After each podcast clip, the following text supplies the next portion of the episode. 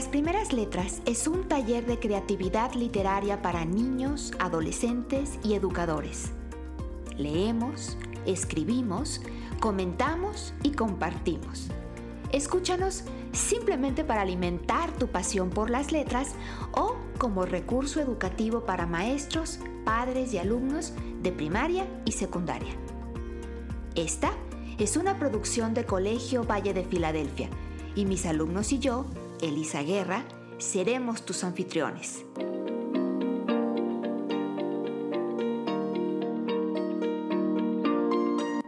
¿Ya estás listo? Comenzamos.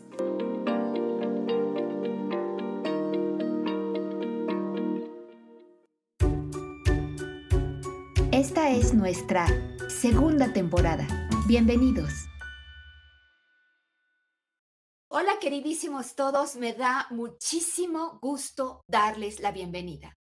¿Es Aztlán un mito que en realidad nunca existió? ¿Es el pueblo mexica solo un grupo más de cazadores y recolectores emigrantes del norte, un pueblo sin historia, sin educación, cuyas narraciones históricas son invenciones realizadas para una justificación histórica, política y religiosa. ¿Cuáles serían las señales que nos permitirían afirmar que el lugar ha sido encontrado? Este es un fragmento de El Camino a Aztlán de Eduardo Vital de Conway. De Conway. Muy bienvenidos sean todos nuevamente a nuestro programa Las Primeras Letras que por primera vez se transmite en vivo a través de Facebook Live Facebook Live y de YouTube. Me da muchísimo gusto darles la bienvenida su anfitriona Elisa Guerra y mis estudiantes que a continuación les saludan. Hola, bienvenidos, soy Lucas. Hola, soy Nidia. Hola, soy Cairulio. Hola, soy Isabela. Hola, bienvenidos nuevamente, soy Jorge. Hola, soy Leonardo.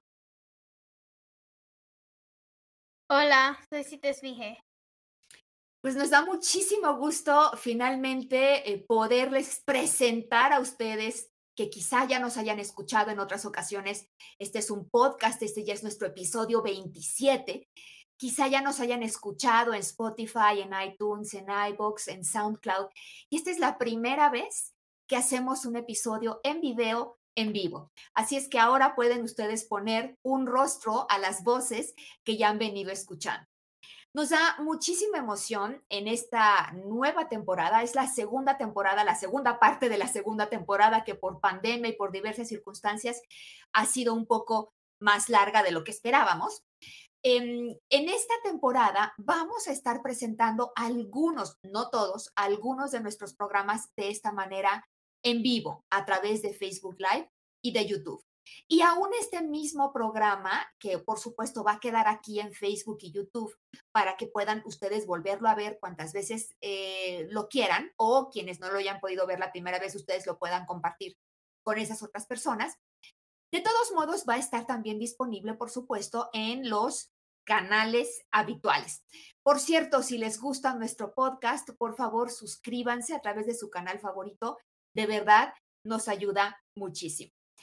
Y bueno, quizás sea la primera vez que ustedes nos escuchan, que ustedes eh, conocen nuestro podcast. Les cuento que Las Primeras Letras es un taller de creatividad literaria para niños y jóvenes. Los que pueden ver ustedes aquí son mis estudiantes, eh, son niños, niñas, adolescentes que cursan entre cuarto y noveno grados, pero qué mejor que ellos mismos se presenten muy brevemente. Adelante, chicos. Hola, me llamo, bueno, no me llamo Lucas, ese es mi seudónimo. Yo curso el octavo grado y yo leo porque es una experiencia muy diferente a ver algo, porque tú lo razonas, tú lo entiendes, te hace sentir emociones, mm, porque hay gente que dice que solo las películas o sucesos te pueden hacer sentir emociones, y pues realmente no es. Y otra cosa que me agrada mucho de la lectura es que no necesita internet. muy buena, muy buen punto, Lucas.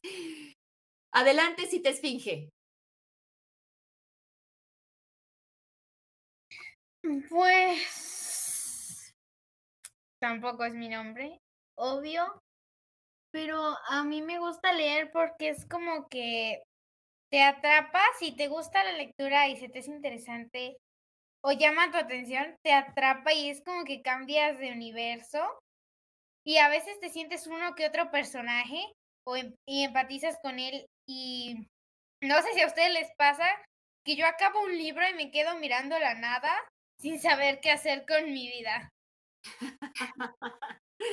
Si te esfinge, no nos dijiste, ya nos dijiste que es tu seudónimo, pero no nos dijiste qué edad tienes y qué grado cursas. Ah, curso pues séptimo, primero de secundaria, no sé cómo lo digan. Y tengo 12 años. Gracias, Gracias. Vamos con Kairulium ahora. Kairulium es mi seudónimo. Voy en séptimo al igual que Cita Esfinge. Tengo 12 años y me gusta leer porque es como una experiencia única que de alguna forma, por decirlo así, te lleva a otro universo, se podría decir. Y entonces sientes cosas que si lo vives en la vida real no pasaría. Ya hay, hasta hay unas veces que hay libros que describen también el, o bueno, que describen también algo que luego te imaginas que lo viste cuando en realidad solo lo leíste. Bueno, de alguna manera lo viste por haberlo leído. Muchísimas gracias, Kairulium. Qué, qué buen comentario. Jorge. Bueno, eh, primero que todo saludarles a todos y a todas quienes están en la casa o afuera escuchándonos o viéndonos y escuchándonos a la vez. Mi nombre es Jorge, yo soy de Chile, a diferencia de todo el resto de nuestros queridos contertulios que son de México. Em, tengo también 12 años y eh, recién pasé de hecho a octavo. Me gusta leer y a la vez quiero ser escritor porque siento que la lectura entrega conocimientos, entrega educación, pero por sobre todo entrega muchísimas experiencias. Dentro de lo que podemos leer, dentro de lo que podemos escribir, siempre va a ser una experiencia tan linda y a la vez que ayuda a otras personas a entender mejor el ritmo de cualquier cosa, desde algo tan pequeño hasta su vida por completo. Muchas gracias, Jorge. Le, le cuento a nuestra querida audiencia que cuando abrimos eh, convocatoria para los nuevos integrantes de nuestro podcast, cada año tenemos nuevos integrantes porque, bueno, los chicos que van terminando la escuela secundaria con nosotros, eh, van dejando sus espacios y van entrando nuevos compañeros al podcast. Eh, siempre la convocatoria inicia diciendo, se buscan lectores que quieran convertirse en escritores, que es justamente lo que, lo que acaba de decir Jorge ahora, ¿no? Él es lector y, y, quiere, y quiere ser escritor como todos los que están aquí con nosotros. Y en esta segunda parte de la segunda temporada, nuestros tres nuevos integrantes, que apenas este es su segundo episodio, van a presentarse a continuación. Nidia. Hola, soy Nidia, tengo 13 años, uh, voy en segundo de secundaria y me gusta leer porque siempre encuentro nuevas perspectivas de la vida y me gusta tenerlas en mente. Muchas gracias, Nidia. Gabriela, gracias también. Saludos desde México, nos están escuchando desde Perú. Cuéntenos desde dónde nos están escuchando. Leonardo. Hola, y yo, yo tengo 10 años, soy de quinto grado y me encanta leer y te hace también algo muy padre, que es propio tuyo, que tú, que cada quien tiene como su opinión en el libro, porque en el libro como es algo, es algo que en donde ves puras, puras, puras, puras letras, pero esas letras están llenas de algo tan, tan, tan informativo que eso se te viene rápidamente con electricidad a la, a la cabeza y te lo imaginas de lo tan interesante que está. Y te hace más, te hace más creativo. Te hace más creativo. Qué lindo, Leonardo. Muchísimas gracias. Y ahora vamos con Isabela. Bueno, hola, yo soy Isabela. Tengo 15 años y curso noveno o tercero secundaria. Eh, bueno, a mí me gusta leer porque creo que son unas experiencias muy bonitas y aparte saber que alguien lo escribió expresando sus sentimientos o que se imagina, logra explicarlo de tal forma que te logre vivirlo o sentirlo en bonito. Por eso a mí me gusta escribir porque creo que una persona que le cuesta los sentimientos que se los guarda, entonces escribirlos, como sacarlos, entonces, bueno, esa es la razón que me gusta escribir. Muchas gracias, Isabela. Y sí, eh, no en este programa precisamente tendremos la oportunidad de compartir lo que nuestros jóvenes escritores ya están escribiendo. Ustedes quienes nos, han seguido en otros programas saben que nuestros chicos escriben y hemos compartido muchos de, los textos que ellos han producido anteriormente. Hoy no lo vamos a hacer así porque este programa lo vamos a dedicar a em, estar con un invitado muy especial eh, y me voy a permitir leer brevemente un poco de su biodata, de sus datos. Nuestro invitado nació en la ciudad de Puebla, pero creció en la Ciudad de México, al norte de la Ciudad de México, en La Escalera y en el pueblo de Chietla, Puebla. Estudió, dice él, un poco de ingeniería electrónica en el CECIT número uno del Politécnico Nacional, pero finalmente hizo la preparatoria abierta en Puebla. Estudió filosofía en la UNAM, en donde fue alumno de Enrique Dussel y de Bolívar Echeverría, entre muchos otros. Fue observador civil por la paz en la cañada de Ocosingo, en Chiapas, en 1955, y dirigente estudiantil en la huelga de la UNAM del 99. Es licenciado en psicología humanista, autor del libro Fundamentos de una educación humanista, maestro en psicoterapia gestalt de adultos, maestro también en psicoterapia gestalt para niños y adolescentes y autor del libro El Camino a Aztlán o a Aztlán. Ya lo iremos viendo que ambas eh, acepciones son correctas.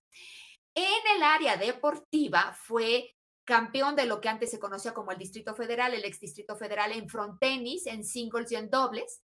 Es entrenador de alto rendimiento es músico, toca el piano y el bajo y es poeta, además de todo. El maestro em, eh, Vital Tecanway actualmente atiende su consultorio de psicoterapia gestalt y da clases de squash y de frontenis en un club deportivo. Bueno, pues eh, quiero darle la bienvenida a nuestro invitado. Aquí está ya con nosotros, eh, maestro Eduardo, muy bienvenido. Hola, buenas tardes. Hola a todos. Qué gusto, qué gusto eh, tenerlo con nosotros. Bueno, eh, de hecho, em, ¿qué creen? Pues resulta que nuestro invitado es papá, es papá de uno o una de nuestros estudiantes. No les voy a decir cuál, pero ustedes pueden empezar a adivinar y a ponerlo en los comentarios. Quien lo adivine se va a llevar, el primero que lo adivine, se va a llevar de regalo un libro, el libro del que estaremos hablando el día de hoy, del eh, maestro Vital. Así es que empiecen a lanzar sus em, propuestas de quién creen que sea papá nuestro invitado, de cuál de nuestros estudiantes creen ustedes que sea papá, ¿no? Y empiecen a ponerlo cuando ustedes quieran. Bueno, Aquí ya tenemos a la, primera persona que dice que es de Lucas, no sabemos, ya iremos viendo más adelante. Uy, bueno, pues parece que los, votos van para Lucas, ya veremos más adelante. Eh, pero mientras tanto, em, creo que tenemos ya a una de nuestras participantes, a una de nuestras eh, chicas del podcast, Nidia, que está levantando la mano. Adelante, Nidia. Bueno, como yo acabo de integrarme al programa de las primeras letras, es la primera vez que tengo una conversación con un escritor y estoy muy nerviosa, muy emocionada. Y quisiera preguntarte por qué escribiste este libro y de qué trata. Bueno, yo lo escribí por una bonita casualidad que eh, surgió a partir de que me invitaron a unas cuevas. Entonces, cuando yo llegué a las cuevas, me hice la pregunta de, pues, estas cuevas, ¿qué, son o dónde están o quiénes estuvieron ahí? Porque en las cuevas hay pinturas rupestres. Entonces, bueno, pues las pinturas rupestres son muy interesantes y quise buscar, pues a quienes pertenecían y me llevé la sorpresa de que las el lugar y las pinturas rupestres pues no no estaban registradas en ningún lado, no aparecían en ningún lado. Entonces, bueno, resulta que me puse a investigar para ver más o menos qué era y primeramente supe que era de un grupo de teochichimecas porque la zona es de teochichimecas.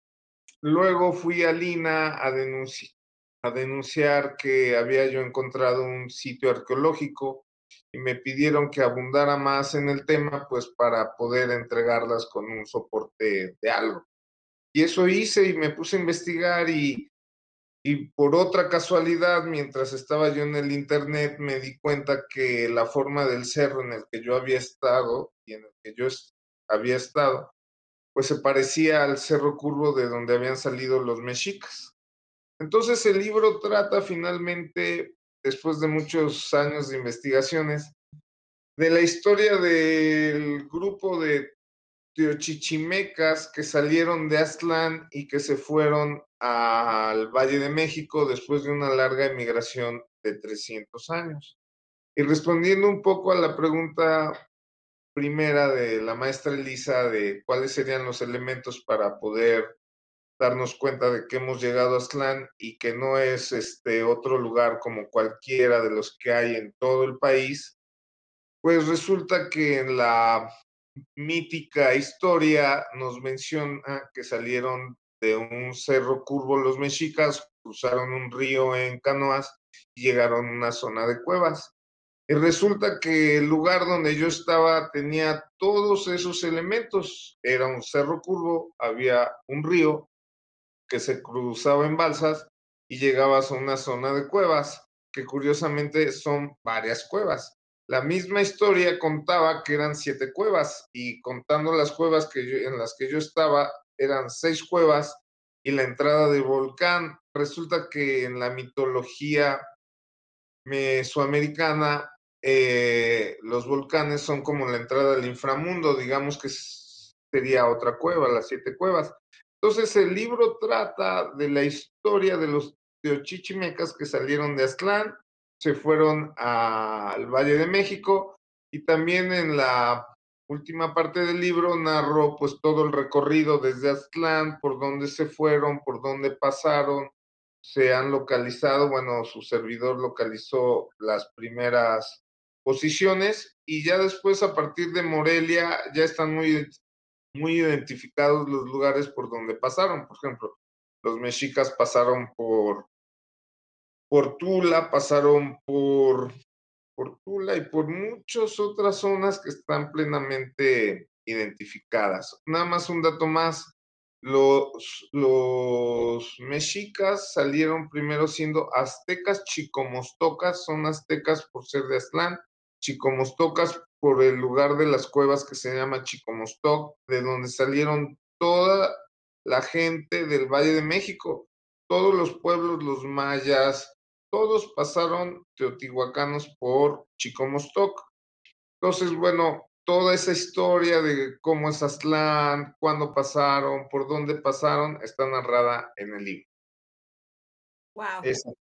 Muchísimas, muchísimas gracias por esta respuesta tan, eh, tan amplia, con, con, tanto detalle, eh, maestro Vital. Em, ¿Quién va a tomar ahora la palabra? Me parece que Jorge. Jorge, ¿nos escuchas? Perdón, está muteado. Eh, ahora sí. Entonces, bueno, yo quería hacerle eh, una pregunta al, al, maestro o al profesor.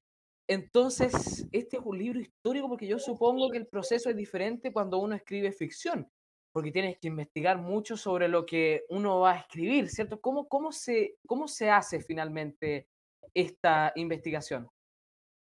Bueno, curiosamente, este libro trata de un tema que es mítico y es histórico. Entonces me tuve que poner a investigar sobre fuentes históricas eh, fidedignas, digamos que Lina y, y, libros históricos de las fuentes originales, libros como de Hernán Cortés, digo, no, perdón, me estoy confundiendo.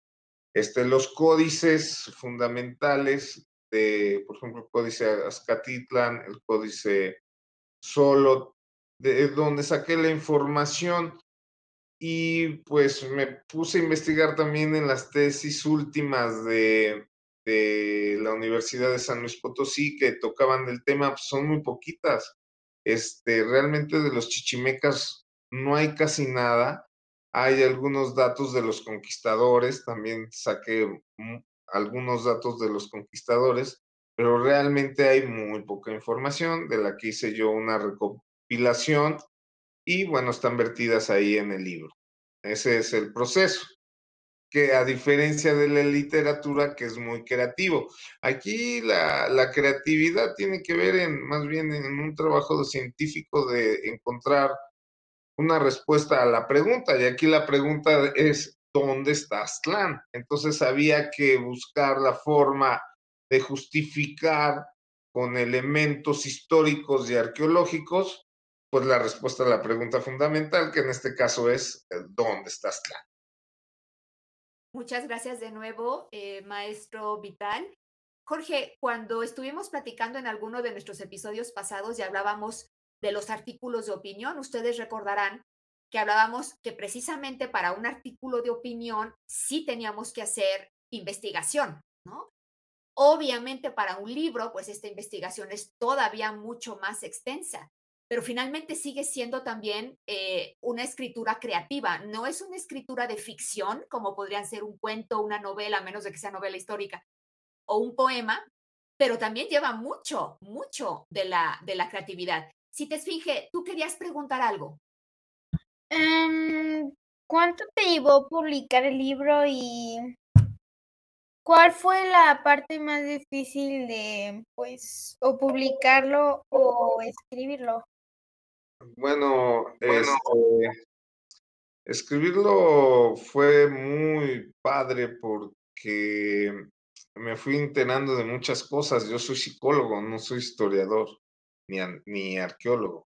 Entonces, para mí fue muy interesante empezar a descubrir muchísimas cosas. De hecho, el libro empieza con la venida de las, los primeros pobladores de Asia que pasan por el estrecho de Bering, bajan hacia el sur, llegan a, a la zona de México y se ubican algunos de ellos en la zona central y de ahí viene la historia de los chichimecas. Toda esa parte es muy, muy interesante y fue muy largo. Ahora, ahorita yo me estoy enfrentando la situación de producirlo, el libro, pues es muy complicado porque pues, ahí me llevé dos años y medio en la edición y en acomodar las fotos y en que la editora me dijo que esta parte como que no se entiende y como que sí, entonces, bueno, esa parte es muy, muy compleja y además se me ocurrió hacerla a colores y con imágenes y entonces eso complicó muchísimo. Yo creo que el asunto de las fotografías se llevó la mitad del tiempo de la impresión y de, todo, de, de la edición. Y finalmente viene la parte de la distribución y la venta que ha resultado pues sorpresivamente extremadamente difícil. O sea, nunca me imaginé lo, la complicación y lo sofisticado que puede resultar vender un libro, máxime cuando no eres historiador, no eres antropólogo, nadie te conoce de eso y pues no tienes nada que ver con, con el mundo editorial. Entonces, bueno, realmente la parte más difícil que está resultando para mí es esta última parte que es ¿qué vas a hacer con un libro que ya publicaste y que tienes mil en tu recámara? Esa, bueno, pues precisamente eh, quiero compartirles en pantalla ahora brevemente eh, este libro y eh, no es nada costoso y quiero decirles que además está hecho con toda la mano, con muy buen papel, con fotografías a color preciosas si ustedes están interesados en eh, adquirir este libro, aquí en pantalla tienen los datos de dónde pueden pedirlo. Eh, si están en Aguascalientes, tiene entrega a domicilio gratuita y si están en algún otro lugar de México, el costo es de 160 pesos. Pero pueden eh, enviar un mensaje a este número que aparece en pantalla si están en algún otro lugar para que les hagan una cotización del envío. Y esperamos poder contribuir un poquito en, en precisamente movilizar, mover un trabajo tan bonito. Miren, yo aquí tengo el libro, así es que les hablo de primera mano cuando les digo que está hecho de plano eh, eh, a lo grande, ¿no? Eh, las imágenes son preciosas, el, papel es muy buen papel, pero sobre todo la, el contenido que tiene este libro es, es maravilloso. Muy recomendable para los de ustedes, sean o no historiadores, porque finalmente todos los libros cuentan una historia y esta historia es muy interesante. Ok, por aquí yo sabía que alguien más quería hablar. ¿Quién? Isabela, eras tú. Sí, yo. bueno, Adelante, Isabela. Yo estoy investigando un poquito sobre el título del libro y lo que me, bueno, me llama mucho la, la atención la palabra Aztlán. Así que estuve investigando y vi que viene del náhuatl, Aztlan, que significa garza, también que es educativo, que significa lugar de. Entonces, Aztlán significa lugar de garzas o lugar de blancura. Bueno, muy bonito el significado. Bueno, pues este, el náhuatl tiene la situación de que es muy poético y al mismo tiempo describe muchas situaciones. Entonces, una misma palabra, según lo que tenga antes o después, Bueno, estamos en Aguascalientes y el maestro Vital se ha silenciado temporalmente porque estaba, pasando el tren cerca de su casa, pero finalmente esta es nuestra realidad ahora que estamos todos en casa. Adelante, maestro, ¿ya se fue el tren? Entonces, este, como el náhuatl tiene esa posibilidad de, de ser un, poco fluctuante. No sé si Jorge me puede ayudar. ¿Qué, puede, qué sucede en esta situación? La palabra Aztlán puede significar o garzas o, lugar de la blancura. Em, históricamente y los expertos lo aceptan como lugar de la blancura, que está más relacionado con, con el tema de los mexicas, y lo de garza más bien se interpreta como el lugar de las garzas blancas. Jorge, ¿querías decir algo? Eh, sí, para ayudar al... Yo, yo como soy de otro país no digo maestro, yo digo profesor. Al profesor Vital. Bueno, en estos casos, con respecto al tema de la, del acento, es bastante interesante porque como es una palabra que está en una lengua madre, que se le llama lingüísticamente a algunas lenguas indígenas, eh, no se utiliza acento. Son palabras que son adaptadas al español, pero que siguen con las condiciones originales en su idioma. Pasó acá, por ejemplo, en Chile con si decíamos mapudungun o mapudungun. ¿Dónde iba el acento o si no iba directamente? Entonces, es bastante interesante estudiar muchas cosas, como lo dice el profesor Vital, acerca de las lenguas y de la vida que tenían las sociedades indígenas. Mapudungun, que es eh, la lengua del pueblo mapuche, ya tuvimos un programa especial sobre, sobre poesía mapuche, sobre literatura mapuche, y les cuento que nuestro próximo programa, que no va a ser eh, en vivo, en video, va a ser programa tradicional como los anteriores grabado, pero nuestro tema es eh, precisamente literatura náhuatl, ¿no? Entonces, creo que es un muy buen tema para continuar con lo que estamos discutiendo el día de hoy. Ahora, eh, ¿tiene la mano levantada?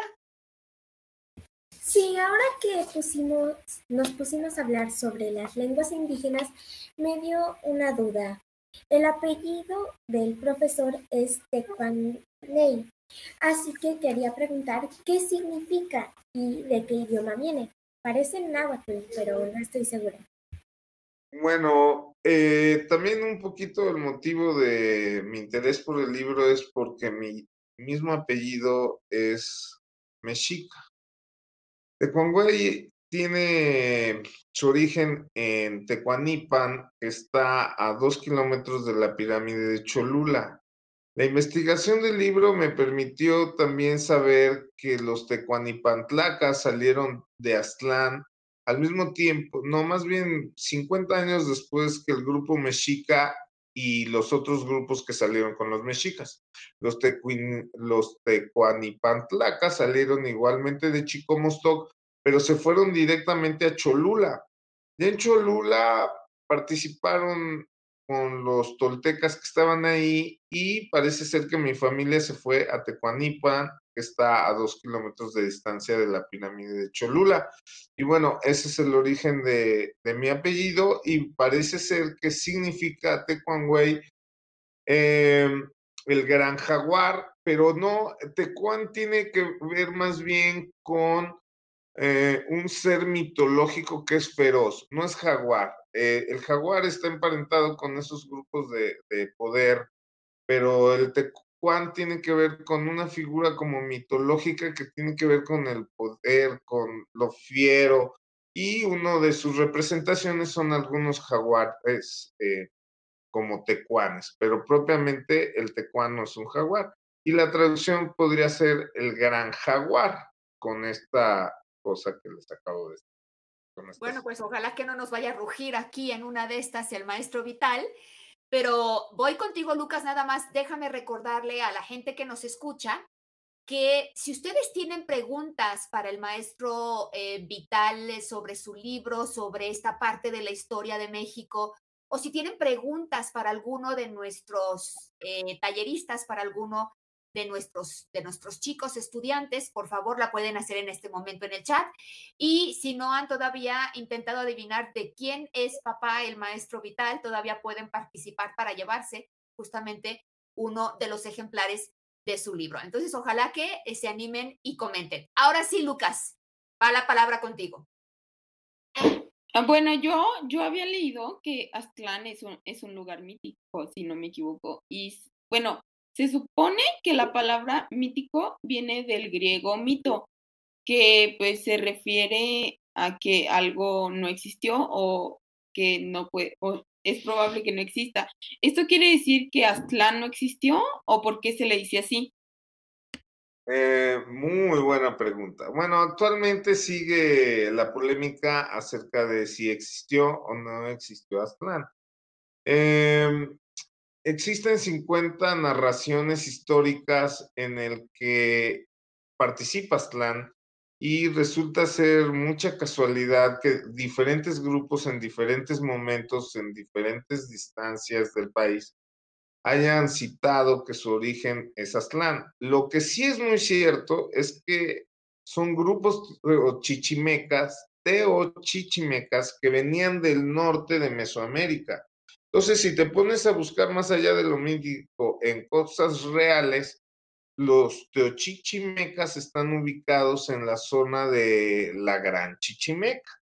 Y, y, de esta forma, bueno, a lo mejor la historia de los dioses, pues sí es mítica, porque ustedes ya están en un nivel educativo donde pues hablar de dioses necesariamente estamos hablando de una situación mítica pero dentro de los mitos hay ciertas partes de realidad que hacen posible la explicación de esos grupos eh, históricos. Y entonces esas personas en la antigüedad utilizaban mitos para poder explicar lo que sucedió. Entonces hay una, en todos los mitos hay una parte de, de suceso real y una explicación pues mítica para la explicación. Entonces, bueno, sí es mítico Aztlán porque oficialmente no ha aparecido y en la parte histórica, pues eh, Aztlán participa en la historia de, de, todos los, de todas las culturas del país. Entonces, imagínate.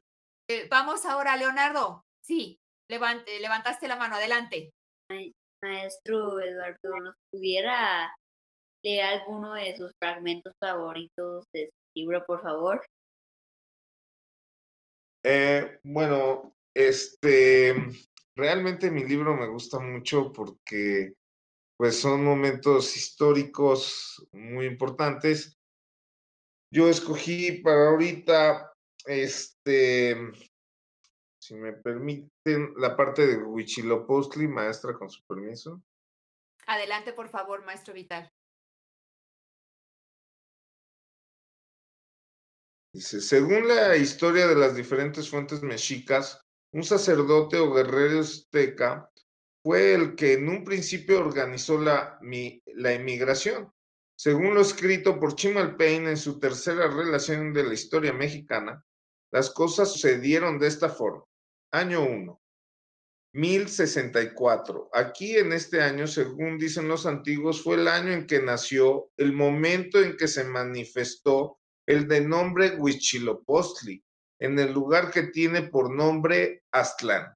Posteriormente explica que este dios convocó a la cueva donde sucedían sus apariciones, al dirigente mexica Miscoac, a quien ordenó que su pueblo partiera de Aztlán esa sería una parte que me gusta mucho. Muchas gracias. ¿Algún comentario, chicos, o preguntas sobre esta, sobre esta parte que nos acaba de leer el maestro Vital? ¿Por qué es, por qué es una de sus partes favoritas, uno de sus fragmentos favoritos? Bueno, pues porque es muy puntual en, en el tema que nos, que nos este, eh, aqueja ahorita, ¿no? Nos deja muy claro que salieron de Aztlán y que fue el dios Huitzilopochtli en la cueva. Entonces nos está dando los datos claves de toda la historia, ¿no? De, de, de mi libro. Por eso me gusta mucho ese párrafo y creo que es fundamental. Y fue de hecho un eje pues para hacer toda la historia. De ese párrafo pues se puede hacer todo. Maravilloso, maravilloso, maestro. Eh, tenemos algunas imágenes que usted nos había compartido anteriormente. Ya solamente nos daría oportunidad de platicar de alguna de ellas. Eh, ¿Quiere que pongamos alguna? Pues si quiere la del mapa, la del mapa completo con todo. Este? No. Bueno, si quiere este. Miren, chicos, este lugar es la zona de las cuevas. Empieza en la zona roja con la primera cueva donde está la primera flechita roja y las cuevas se van ubicando en diferentes lugares. Cada una de las cuevas tiene pinturas y ahí mismo pudimos recuperar algunas piezas como las que están viendo ahí, por ejemplo la de la esquina en color naranja es un ídolo de piedra. La de abajo es una especie de Virgen María porque el lugar es un centro ceremonial teochichimeca donde se eh, adoraba a, no son vírgenes, son diosas de la fertilidad y abajo está un sello azteca con los clásicos cráneos. Y en la parte de arriba está el símbolo de la pintura de Chicomostoc en color blanco. No sé si en el centro la alcanzan a ver. Color blanco, una especie como casita. En, el, en uno de los códices viene que esa pintura, esa figura, es la figura de Chicomostoc. Entonces, bueno, en esa, en esta imagen que estamos viendo se resume mucho. Ah, también está la cueva donde Huichilopostli le dijo a su gente que se tenían que ir. Entonces, bueno, esa es una imagen. Muchísimas gracias. Al contrario, muchas gracias. No sé si tengan alguna pregunta. Yo sé que todo mundo en nuestra audiencia se está preguntando de quién es papá nuestro invitado del día de hoy. Entonces, lo que vamos a hacer es que vamos a poner nuevamente la imagen del libro para los de ustedes que no habían visto anteriormente dónde podían conseguir el libro, mientras que nos preparamos para revelarles de quién es papá, nuestro invitado el día de hoy. Entonces, si ustedes no tienen su libro quieren tener su libro, aquí es donde pueden conseguirlo. Y ahora sí vamos a revelar para ustedes de quién es papá. Y aquí los pueden ver a ustedes eh, ahora, a ellos juntos. El maestro Vital es papá, por supuesto, de Citesfic. Y eh, yo quisiera preguntarles a los dos, eh, principalmente a Citesfinge, ¿tú crees, si te esfinge, que el hecho de que tu papá sea escritor em, ha tenido influencia en ti, en que a ti te guste leer y escribir? Pues... mm, me gusta leer y me gusta escribir. Y pues sí, supongo que lo saqué de él. Pero a mí me atraparon las historias de las historias que yo leía cuando era chica y los libros que agarraba que me llamaban la atención fueron los que me me dieron, aunque la parte de escribir eh, creo que me inspiró la parte filosofal de, de él. Entonces, pues, cada vez que escribo siento como que uso una parte filosofal mm, de, de, pues, de mí. Muchas gracias. Muchas gracias, eh, si te esfinge. Y bueno, eh, gracias, maestro Vital, por habernos acompañado. Ya estamos llegando al final de nuestro programa. Ha sido para nosotros un enorme privilegio. Eh, Marlene, que está por ahí apoyándonos, muchas gracias, Marlene, que siempre nos apoyas. Marlene, que está apoyándonos con los comentarios en vivo, en unos minutos nos va a avisar quién fue el ganador o ganadora del libro que estamos regalando el día de hoy, quién adivinó antes que nadie, de quién es papá nuestro invitado. Y mientras que Marlene nos lo avisa, estamos viendo aquí, ok, ya nos está diciendo Marlene que fue Ismar Quevedo quien nos está viendo desde Facebook, la persona que se va a llevar este libro. Entonces, em, por favor, eh, mándanos un mensaje privado para que podamos darte las instrucciones de cómo reclamar tu premio. Y bueno, recuerden eh, a todos ustedes que nos están escuchando, que no nos vieron, este episodio está grabado en YouTube y en Facebook. Si nos están escuchando a través de nuestros canales habituales del podcast y quieren poder ver las cosas que estuvimos comentando el día de hoy, por favor, eh, pueden ir a Facebook y a YouTube para ver la grabación de este episodio. Em, a manera de cierre, maestro Vital, ¿podría darnos algunos consejos a los niños y a los jóvenes, tanto a los que están aquí haciendo el programa con nosotros, como a los que nos están escuchando y que quieren ser historiadores o escritores o investigadores? ¿Qué, qué nos podría recomendar?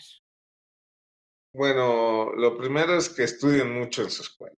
Ahí tienen que aprender a escribir, tienen que poner mucha atención en la parte esta técnica de la gramática, de cómo se escribe, el uso de la coma, etcétera, etcétera, es fundamental. A continuación van a tener que leer mucho, todo lo que puedan para, pues, aprender a leer y, y en su caso empezar a escribir mucho, todo lo que se les ocurra.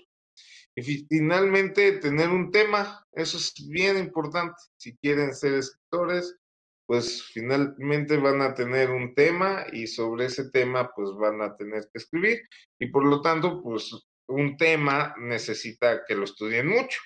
Entonces si su tema va a ser perritos, pues van a tener que estudiar mucho los perritos. Si su tema va a ser la poesía, pues van a tener que estudiar mucho poesía y así sucesivamente mucho gusto. Estoy muy feliz de haber estado aquí con ustedes. No sé si tengan aquí alguna otra pregunta. ¿Algún comentario final por parte de alguno de ustedes, chicos, o de nuestra audiencia? Lucas y después Jorge, para cerrar. Quiero agradecerle al maestro Vital por darse el tiempo de estar aquí con nosotros en el episodio 2 y pues nada más eso, muchas gracias porque muchas personas no tienen el tiempo ni el interés de dar enriquecimiento a, a jóvenes y pues creo que es algo importante en nuestro desarrollo. Oh, gracias a ustedes. Jorge. Bueno, eh, hoy en día son muy pocas las personas dentro de Latinoamérica quienes hacen estudios, quienes hacen libros, quienes hacen periodismo con respecto a las sociedades precolombinas, a las sociedades indígenas. Es tremendamente importante lo que está haciendo el profesor o el maestro Vital. De verdad lo felicito. Eh, al igual que Lucas, le doy las gracias por, por habernos acompañado el día de hoy, pero también le doy las gracias a Elisa, que muy poco les damos las gracias, por, por habernos traído, primero que todo, a Cite Esfinge y segundo a, a- al profesor Vital. Gracias. Nidia parece ser que quería decir algo. Nidia, ¿tú también querías decir algo? Ah, yo también quería agradecer, pero ya me ganaron. bueno, mucho agradecimiento aquí y eso es muy bueno. A todos los que nos escuchan, muchísimas gracias por habernos acompañado. Recuerden que pueden seguirnos en nuestros medios sociales. Recuerden que tenemos planes de clase para cada uno de los episodios. Pueden buscarlos en www.lasprimerasletras.org y pueden utilizar estos episodios como aula invertida para sus propias clases de lengua y literatura. No me queda más que agradecer, invitarlos a que nos acompañen en nuestro próximo programa. Estaremos hablando de literatura náhuatl. Ese programa estará disponible en los canales habituales. Me dio mucho gusto haber estado con ustedes. Me despido nuevamente, su anfitriona Elisa Guerra. Chicos, enciendan sus micrófonos y por favor digamos hasta pronto. Hasta pronto. Adiós. Hasta pronto. Adiós.